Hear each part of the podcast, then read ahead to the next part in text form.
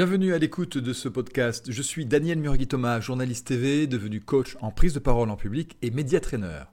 Aujourd'hui, je vous propose un entretien avec JC Erich, auteur de 10 étapes pour exceller dans l'art oratoire chez Studirama. Si vous souhaitez savoir comment construire votre personnage public sur la grande scène de l'entreprise, vous êtes au bon endroit. Bonjour Jean-Christophe Erich.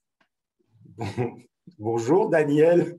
Merci, je sais que tu es, on se connaît, on est collègues euh, en, vacances, donc euh, merci de, m'accorder quelques instants pour parler de ton bouquin, qui a été pour moi un coup de cœur, autant qu'une surprise. Je ne pensais pas en, un si petit format qu'il puisse y avoir autant d'éléments précieux sur la prise de parole en public.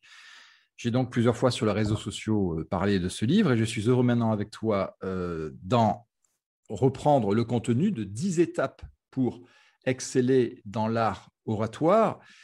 Euh, la première question, c'est de savoir si tu as écrit un livre reportage ou un livre témoignage. Pour moi, c'est un livre de synthèse. En fait, depuis quatre ans, j'ai écrit, je crois, cinq livres. Et j'ai des livres de méthode et j'ai des livres de synthèse. Les livres de méthode, c'est ceux que je tire des formations que je donne et de mon expérience professionnelle. D'ailleurs, c'est comme ça qu'on s'est rencontrés. C'est via mon, premier livre de méthode, c'est la méthode solaire, comment devenir vendeur de solutions aux recruteurs. Et puis, j'en ai fait un autre autour du réseau et des réseaux sociaux. Ça, c'est ma partie livre de méthode. Et là, c'est plutôt un livre de synthèse. Et en fait, ces livres de synthèse, là, je ne suis pas un spécialiste du domaine. Euh, et en particulier dans l'art oratoire, je me considère comme un élève, vraiment un élève. Et du coup, ces livres de synthèse, c'est un peu une revue de la littérature, de ce qui se dit, et puis aussi euh, de mon expérience personnelle en tant qu'orateur, en tant qu'apprenti orateur. On va le dire comme ça. Donc, c'est à Studirama que l'on doit euh, le, découpage du bouquin, euh, dix chapitres, chacun structuré en trois temps, faire le point, améliorer ses performances, et puis le bilan d'étape, ou ça, ce sont tes propositions? Ça, c'est la collection de Laurence Brunel, la, directrice éditoriale chez Studirama, qui s'occupe de cette collection proprement, dit, proprement dite. Et j'ai fait trois livres euh, dans cette collection, un livre sur les objectifs professionnels, un livre sur l'échec professionnel, et puis un livre sur euh, bah, justement l'art oratoire. Par contre, là où on te retrouve, et y compris pour tes lecteurs, ils peuvent euh, y trouver un écho avec tes précédents euh, livres. C'est très vite avec ta méthodologie à toi, dont par exemple le système Flocker. Alors, système Flocker, oui, ça c'est à moi. J'en suis très fier. Je me demandais comment on fait pour devenir euh, expert. Et puis un jour, je me suis dit, bah, il y a ça, il y a ça, il y a ça. Et puis, j'ai essayé de, parce que j'aime bien créer des, des moyens mémotechniques pour se rappeler des, euh, choses. Euh, j'ai créé comme ça tout un tas de méthodes, la méthode solaire, la méthode apéro, et j'ai créé le système Flocker qui, te permet de devenir effectivement expert dans n'importe quelle discipline. Et euh, le, ça correspond à F, L, O, Q, E, R, à six lettres. Donc le F, c'est on se forme, bien entendu. Le L, c'est on se lit. Et je trouve que beaucoup de gens ne lisent plus, en particulier chez les CSP+. Je rencontre énormément d'avocats, d'architectes, de, médecins qui ne lisent plus, et c'est pour moi une, hérésie. Je sais que toi, tu lis, et c'est d'ailleurs par euh, la, lecture finalement de mon premier livre qu'on s'est rencontrés. Et ça, c'est formidable, les gens qui lisent encore. Donc ça, c'est la deuxième partie. Le O, c'est le O de observation. Il faut aller observer ses collègues, ses concurrents, ses confrères. C'est impératif, et je donne tout un tas d'idées pour y arriver. Le Q, c'est se questionner en permanence, se questionner, réfléchir. Le E, c'est expérimenter. Expérimenter, je, vois ça comme euh, la meilleure manière de se former, c'est-à-dire former les autres et puis écrire des articles, écrire des livres même, c'est ce, que je, ce que je pratique et c'est ce que pratiquait Michel Serres. Euh, le, philosophe Michel Serres disait qu'il a dit ça un jour à Bernard Pivot chaque fois que je veux comprendre un sujet, j'écris un livre dessus. Et donc, il a écrit 80 livres, si tu veux. Et c'est complètement contre-intuitif, mais c'est une vraie bonne manière de, comprendre un sujet, c'est d'écrire un livre dessus. Hmm. Et puis le, le R, c'est le R de réseautage. Et dans réseautage, c'est le réseautage d'idées. C'est l'idée qu'en fait, il faut aller chercher les idées chez les autres. Moi, je n'ai pas, pas assez d'idées dans ma tête, donc je vais aller les chercher chez, Daniel, chez un tel, chez un hôtel, etc., chez Victor Ferry, qui est lui le professeur de rhétorique, chez Stéphane André, qui est professeur d'éloquence, et je vais faire mon miel de tout ça. Il y a de belles promesses hein, dans, ton livre, notamment celle de pourquoi pas réentamer ou redémarrer des, études en, droit, en médecine, grâce aux techniques que tu donnes sur la mémoire. Tu, fais bien de parler de l'étape 4 sur la, mémorisation.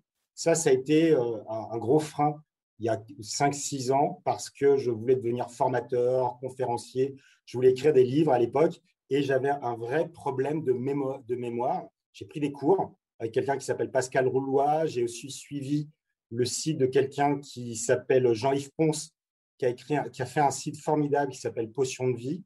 Et grâce à ça, j'ai reconstruit une mémoire, si tu veux. Et, euh, depuis, euh, euh, j'ai aussi découvert de nouvelles choses, cette fois-ci pour, pour l'apprentissage par cœur. Et je, effectivement, grâce aux notions que j'indique à l'intérieur du livre et grâce à d'autres aussi que j'ai découvert depuis, tu peux reprendre des études, bien entendu, en formation continue, en, formation continue ou même en formation initiale et devenir, en fait, euh, suivre tes rêves grâce à, ces techniques de mémorisation dont j'indique qu'elles nous viennent d'ailleurs des Grecs et des Latins.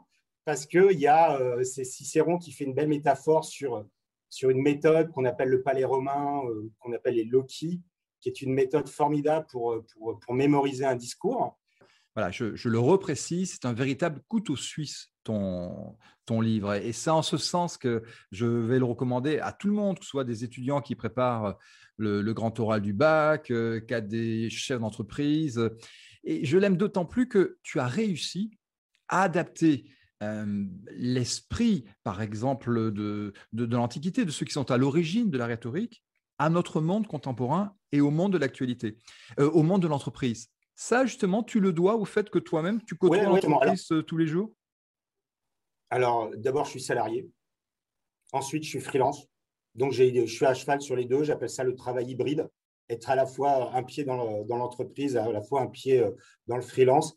Ça permet, ça que des avantages, je trouve. Alors, ça demande, ça fait qu'on travaille beaucoup plus que qu'un salarié ou un freelance. Je, dois travailler, je sais pas, 50 à 60 heures par semaine mais euh, c'est quelque chose qui me, qui me fait beaucoup de, qui me donne beaucoup de plaisir et puis qui me, qui me rend beaucoup plus compétent. Et c'est ça que je cherche, c'est me rendre compétent. Il y a une autre chose aussi, c'est l'idée de plus tu fais des choses qui sont, euh, plus tu sors de ta zone de confort, et j'en parle à un moment donné, plus tu élargis, plus tu vas l'élargir cette zone de confort, et plus donc tu vas pouvoir, les choses vont devenir faciles.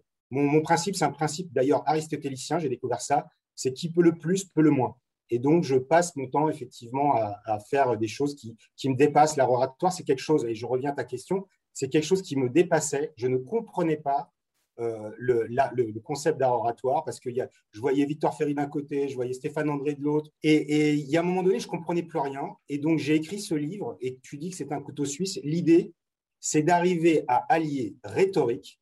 Et les rhétoriques, c'est bien simple, tout nous vient des Grecs et des Latins. Allier l'éloquence, qui est encore quelque chose de différent. Rajouter, mais euh, ce que, je, ce que je fais moi dans ma pratique de coach professionnel, des, euh, des techniques de confiance en soi et de gestion du stress parce que c'est indispensable pour prendre la parole. Et puis, à la fin de ces, ces 10 étapes, donner deux, euh, deux types d'applications. Un premier type d'application pour les freelances et un deuxième type d'application pour les salariés. Et là, c'est pour ça que tu appelles ça un couteau suisse. Pour moi, j'appelle ça une, synthèse de tout, en fait, qui va te permettre de prendre la parole dans le domaine professionnel. Un des, talents que tu as manifesté dans ce bouquin, c'est de rendre extrêmement contemporaine la pensée d'Aristote. Euh, elle est totalement euh, d'actualité, alors que nous sommes au XXIe siècle. Puis on voit l'homme d'entreprise que tu es, puisque tu vas par exemple mettre côte à côte Cicéron et Warren Buffett. Alors, ça, c'est un article que j'ai lu, je crois, c'est dans la Business Review, là, le Harvard Business Review, et je trouvais qu'il était vraiment fait. Donc, j'ai repris l'article où ils évoquent, où l'auteur évoque Warren Buffett, qui est le roi de la métaphore, semble-t-il, à Wall Street, et qui utilise des métaphores comme le ver solitaire pour parler du système de santé américain ou d'entreprises avec des douves pour parler de, des, des, entreprises dans lesquelles il va investir. Et ça a un effet immédiat. La métaphore, c'est que les journalistes reprennent ces expressions et donc du coup ça contribue euh, à sa célébrité. Ouais. Effectivement, j'évoque ça. Et il y a beaucoup de parallèles dans ton livre qui est dédié à l'art oratoire avec les techniques de média training. Il y en a une qui m'a euh, séduite, c'est le fait que, tu rappelles que la doctrine classique, un art oratoire, demande la concision, la clarté et la crédibilité. Or, en journalisme, il faut également être court, clair et concret. Et ce que nous savons en termes de crédibilité, notamment dans euh, les interrogatoires, c'est que plus quelqu'un est concret, plus il va être crédible. Oui, oui, bien sûr. Je crois que j'évoque ça, cette règle des 3C, je, l'évoque dans la partie narration. En fait, il y a euh, donc du coup, ça me permet effectivement d'évoquer cette notion de structure. C'est à l'étape 2. Je, moi, je m'en suis sorti tout le temps, que ce soit à l'écrit, à l'oral. J'ai pu écrire des livres et aujourd'hui, je, vais vers euh, l'éloquence, vers euh, ma chaîne YouTube, moi aussi. Je m'en suis toujours sorti grâce à la structure, c'est-à-dire grâce au plan. Et dans le bouquin, j'évoque le, plan rhétorique, qui est un plan en, quatre étapes. Voilà. Et C'est là, pardon euh, Jean-Christophe, mais c'est là que tu vas nous surprendre. Le bon plan, c'est quatre parties. Ce n'est pas forcément les trois parties telles que enseignées ou véhiculées par les ex de Sciences Po. Voilà, alors effectivement, j'évoque les différents types de, plans, le plan dialectique, le plan Sciences Po, le, plan euh, à deux coups, etc., euh, le fusil à deux coups, comme l'appelait un ami. Euh, c'est effectivement, c'est des plans qui sont très précieux à l'écrit, pas du tout à l'oral. Et ça, on, doit à quelqu'un qui s'appelle Philippe Breton, qui a écrit un bouquin qui s'appelle Argumenter sans manipuler de mémoire, euh, et, ce garçon euh, a, restauré, je crois, il y a 10-15 ans, la, notion de plan rhétorique. Et il explique bien que les plans auxquels on, on est habitué dans l'enseignement français sont des plans très utiles à l'écrit, mais pas du tout à l'oral. Tu vas également recommander d'abord de se préoccuper de son public avant toute chose. Oui, alors ça, c'est dans l'étape 1. Et euh, je commence en fait l'introduction, cette étape 1. Je dis, bon, voilà, euh, Daniel, vous avez préparé, ou JC, vous avez préparé magnifiquement votre discours que vous allez tenir dans une conférence ou en réunion ou, euh, dans un entretien de recrutement. Euh, et, là, badaboum, rien ne marche. Et j'explique que ça ne suffit pas d'avoir de très bons arguments. Il faut aussi avoir la crédibilité que tu évoquais tout à l'heure. Et puis, en plus de ça, prendre en compte son public, prendre en compte l'état d'esprit de son public, et euh, ça, ça forme ce qu'on appelle le triangle de l'argumentation qui a été euh, découvert par Aristote et euh, qu'on connaît sous la forme de ethos, effectivement le soi-même, le pathos, l'état d'esprit du public, et logos, les arguments qu'on va et le discours qu'on va utiliser pour, pour convaincre et persuader. Et sur les arguments, tu notes dans ton livre qu'aujourd'hui, l'argumentation par les valeurs bah, elle a nettement tendance à prendre le pas sur l'argumentation logique. C'est un fait de société, ça? Alors ça encore, euh, c'est euh, oui, oui, mais ça, ça me, je le vois. Si tu veux, en ce moment, je, suis, euh, je suis toute l'actualité sur le virus, les vaccins, le pass sanitaire, et je trouve que dans chaque fois qu'il y a un sujet d'actualité comme ça, les gens utilisent des arguments autour des valeurs euh, et pas des arguments logiques. Et je trouve que ça se fait au détriment effectivement de la logique. C'est d'ailleurs ce que je dis dans la conclusion du livre. J'ai parlé de rhétorique. Donc la rhétorique, c'est l'art de, bien préparer son discours, on va dire, pour convaincre et persuader. L'éloquence, c'est l'art de, bien le dire, de, bien le présenter, ce discours. Et puis, il y a une troisième dimension, je trouve, qui est l'argumentation logique. Et ça, c'est quelque chose aujourd'hui qui a disparu dans le débat public, on va se contenter d'affirmer les choses et souvent en faisant euh, un rapport, en, partant en fait des valeurs euh, qui sont dans l'air du temps et on voit qu'elles changent. Je sais pas, aujourd'hui, une valeur dans l'air du temps, c'est euh, l'écologie, c'est le développement durable, etc. Et donc, à partir du moment où on, on agite cette valeur, toute, toute, opposition, toute objection ne peut plus être formulée parce que tout simplement, on a dit le vrai, on a dit le beau, on a dit le bon, on a dit le bien. Et ça, ça m'agace fortement. Je voudrais qu'on revienne à, de la logique. Je voudrais qu'on arrive à, revenir à des, arguments beaucoup plus euh, logiques et qu'on ne soit pas uniquement dans le pathos, parce que c'est là-dessus que, jouent les, valeurs.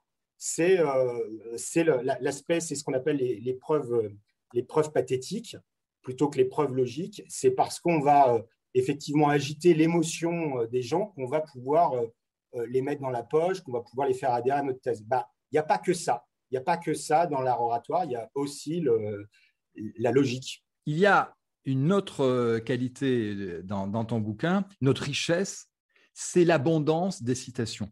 Moi, il y en a une qui m'a marqué. C'est celle de Jean-Denis Bredin. Elle m'a même réconcilié avec l'éloquence, puisque pour lui, être éloquent, c'est seulement donner envie à l'autre de vous écouter. Et pour être précis, elle m'a surtout réconcilié avec les concours d'éloquence. Parmi toutes celles que tu as pu euh, euh, retenir et placer dans ton bouquin. Il y en a une citation qui t'accompagne? Je pense que c'est celle qui est citée régulièrement par Stéphane André. C'est l'idée que la, rhétorique est née de l'éloquence et non l'inverse. Et, là, euh, rien qu'avec cette citation, il y en a plein que j'adore hein, évidemment dans le livre, euh, mais rien que cette citation de Cicéron, la rhétorique est née de l'éloquence et non l'inverse, ça justifie tout son travail à l'école d'art oratoire, qui est qu'en fait, il va falloir que. On va commencer déjà par activer le corps, on va déjà incarner son discours, et ensuite, on pourra y ajouter euh, euh, tout ce que la rhétorique nous a appris sur la qualité des arguments, sur la qualité du plan, et sur euh, aussi les figures de style. Qu'est-ce qui s'est passé pour que tu dises, allez, je franchis le pas, je m'inscris, je suis les cours, et jusqu'à très récemment encore monter sur scène dans le cadre de, la fin de ses études chez lui? J'étais dans le public, une immense salle. À l'époque, elle était bien remplie parce qu'il n'y avait pas tous ces problèmes de Covid et, de jauge. Et je le vois en train de, donner un cours, une masterclass, et je vois un professionnalisme total et une autre chose, une bienveillance absolument évidente. Il se trouve que j'avais pris des cours d'art oratoire juste auparavant avec un autre professeur qui, lui, n'était pas du tout dans la bienveillance. Et là, je me suis dit, mais c'est pas possible. On peut enseigner avec, c'est quand même, normalement, quand tu enseignes, c'est ça, quoi. Tu le fais avec le plus de bienveillance possible. Et là, j'ai vu quelqu'un qui était professionnel, mais jusqu'au bout des ongles, euh, jusqu'au bout des racines de cheveux, j'en sais rien, et puis qui en même temps était euh, d'une gentillesse et d'une bienveillance totale. Et ça, ça m'a donné envie d'aller à son, sa masterclass. Bon, je me, j'ai utilisé un stratagème parce que j'avais trop peur en fait. Et j'avais discuté avec une voisine de, pendant qu'on attendait l'ouverture des portes. Et je lui ai dit, j'ai très envie de le faire, mais j'ai très peur. Et puis il se trouve que je me suis retrouvé dans le public devant elle. Et au moment où Stéphane André a dit qui veut passer, moi j'étais là dans mon truc et elle m'a poussé. elle m'a fait un petit euh, mouvement dans des, mains dans l'épaule. et là, je me suis dit, euh, ouais, je ne peux, pas, je peux pas ne pas y aller. Et j'ai levé la main. Et ça a été à moi. Et alors là, il s'est passé un truc euh, incroyable, c'est que ma voix n'est pas sortie. Et pas incroyable d'ailleurs, parce que je, le savais. J'avais déjà pris des cours de, théâtre euh, où euh, j'avais une voix blanche, ou des théâtres pour l'entreprise, donc c'était deux jours de formation, où la, comment, comment s'appelle, la formatrice nous disait, me disait, oui, tu as une voix blanche, etc. Et, tout, et je, la prise de parole en public était quelque chose qui me faisait très peur. Et là, euh, qu'est-ce qui se passe euh, au bout de, je sais pas moi, 30 secondes, allez, une minute, Stéphane André m'arrête. Il monte sur scène et il me dit euh, ton discours est votre discours est formidable. On se voit tous à l'école d'art oratoire, j'aime beaucoup ça. Ton, votre discours est, formidable. Simplement, en fait, il est inentendable, il est inaudible parce que vous avez la voix dans la poitrine et en fait, vous, vous stressez votre public plutôt que vous lui donnez du plaisir. Et ça, ça a été une, révélation. Et là, il m'a montré comment je pouvais, rien qu'avec euh, cette méthode RDV, justement, rien qu'en changeant de posture, euh, avoir une voix qui descende beaucoup plus dans, le, bas-ventre, on va dire, et une voix beaucoup plus ample, une voix beaucoup plus grave, et donc une voix qui donne beaucoup plus de plaisir aux gens. Et ça, ça a été ma première rencontre avec Stéphane André. Et puis ensuite, je me suis inscrit à son, à sa, à son école et je fais le cours depuis un an, je fais le, grand cours et euh, je me suis réinscrit dans le grand cours avancé pour cette année parce que j'ai encore beaucoup de progrès à faire. Euh, voilà ma rencontre avec Stéphane André. Elle t'a permis, puisque tu écris hein, que le théâtre est un moyen d'assumer son personnage public, cette rencontre et ce travail que tu poursuis avec lui et au sein de son école t'a permis de construire ton personnage public de JC Erich, le youtubeur, le gars qui est sur les réseaux sociaux, qui, qui cherche la polémique, l'auteur Non, parce que alors, je, elle, me, elle va me permettre. C'est plutôt ça, parce que je ne me suis pas encore lancé euh, là dans, sur YouTube et ça, c'est vraiment mon, le, point d'amélioration, de progression qu'il faut que j'ai en, 2021-2022, mais ça va me permettre, ça c'est sûr, ça va me permettre d'assumer euh, si, tous ces cours d'art oratoire, une posture de youtubeur dont, dont, je, rêve d'avoir aujourd'hui. Pour l'instant, je fais que des, des, posts sur LinkedIn et puis de temps en temps une vidéo. Et, euh, et ça me permettra d'être dans la, ce que tu appelles, le, comment, tu, comment tu as dit, là, la polémique. Je ne sais pas ce que tu as utilisé. Par exemple bah, écoute, je trouve ça très bien la polémique. Je, trouve que c'est une, ça s'appelle du débat et euh, c'est bien d'être, euh, d'avoir des opinions et c'est bien aussi d'en changer. C'est-à-dire que moi, ce que j'aime, c'est ne pas rester sur mes propres opinions. Et il y a une autre chose que j'écrivais sur Twitter, par exemple, hier soir, je disais que je préfère quelqu'un qui n'a pas les mêmes idées que moi, mais qui les défend beaucoup mieux que quelqu'un qui aurait les mêmes idées que moi, mais qui serait incapable d'argumenter. Et, c'est ça la valeur du débat, c'est ça la valeur de l'art oratoire, je trouve.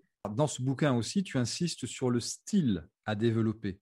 Et très souvent, je, propose à mes clients, une fois qu'ils ont la technique, de cultiver un style qui leur permet justement de se différencier et d'aller vers ce fameux personnage public. Je vais conclure là-dessus. C'est l'idée, c'est qu'en fait, vous avez besoin de technique c'est indispensable et je donne des techniques, des techniques de, rhétorique, des techniques d'éloquence, des techniques de gestion de stress, des techniques de confiance en soi, des techniques de mémorisation. Je donne tout un tas de techniques qu'on peut ensuite appliquer dans son activité de freelance ou son activité de salarié.